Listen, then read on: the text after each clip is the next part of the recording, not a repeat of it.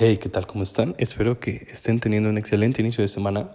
Vamos a empezar este episodio con una frase bastante bonita que escuché el día de hoy. Solo tienes un cierto número de horas en un día y un límite para que las puedas trabajar. Entonces, ¿por qué trabajar duramente para conseguir dinero? Aprende a hacer que el dinero y la gente trabajen para ti y serás libre para hacer las cosas importantes. Robert Kiyosaki. ¿Qué opinan de ustedes, ustedes de esta frase? ¿Y están construyendo sus activos pasivos para que les den ese dinero sin tener que trabajar tanto? Si ya lo están haciendo, ¿cuáles son aquellos que más les han funcionado? Por el momento, el día de hoy, les traigo el resumen del mercado bursátil de México y el mundo. Empezamos con que la Bolsa Mexicana de Valores registró movimientos positivos, viéndose contagiada por el optimismo a nivel nacional por los resultados preliminares de las elecciones más grandes en la historia de México, en las que se renovarían 20.417 cargos locales y federales, y en las que existiría un mayor contrapeso para Morena en la Cámara de Diputados a partir de septiembre. La divisa mexicana también mostró fortaleza en la sesión.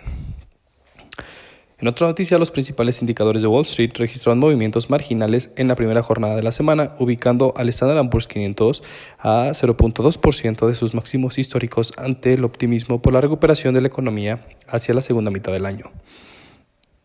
En el contexto internacional, durante el fin de semana, los países componentes del G7 alcanzaron un acuerdo sobre la reforma fiscal global, pidiendo que las corporaciones más grandes del mundo paguen al menos un impuesto del 15% sobre sus ganancias, un porcentaje más bajo que la propuesta de la administración del presidente de Estados Unidos, Joe Biden, de una tasa impositiva mínima de 21%.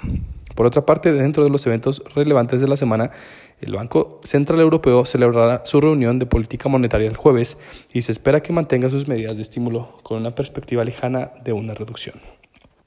Las principales alzas a nivel nacional fueron Sport S con una alza de 6.83%, Alsea una alza de 7.03%, Televisa.cpo 7.15%, RDS 7.76% y la Comer VC 9.45%.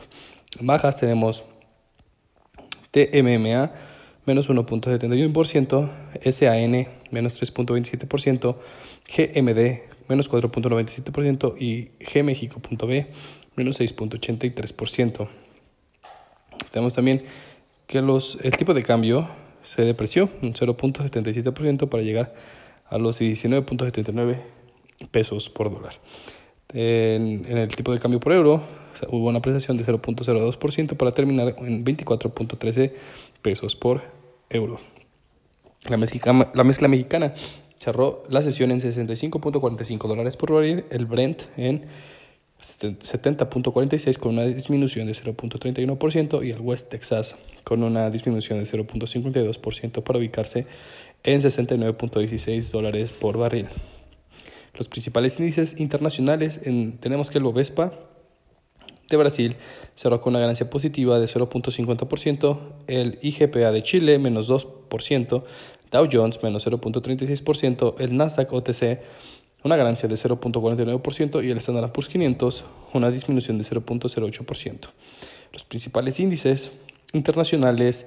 Tenemos que Apple perdió 0.38%, Bank of America Corporation perdió 0.95%, Berkshire Hathaway perdió 1.54%, Caterpillar Incorporation una pérdida de 1.44%, Cisco Systems 2.35% abajo, General Electric Company 1.43% abajo, The Goldman Sachs Group menos 1.78%, JP Morgan Chase and Corporation menos 1.07%, Microsoft Corporation una ganancia de 0.28%, Nokia Corporation ganancia de 1.58%, Starbucks Corporation una pérdida de 1.69% y Wells Fargo pérdida de 0.32%. Espero que tengan un excelente día, nos escuchamos mañana.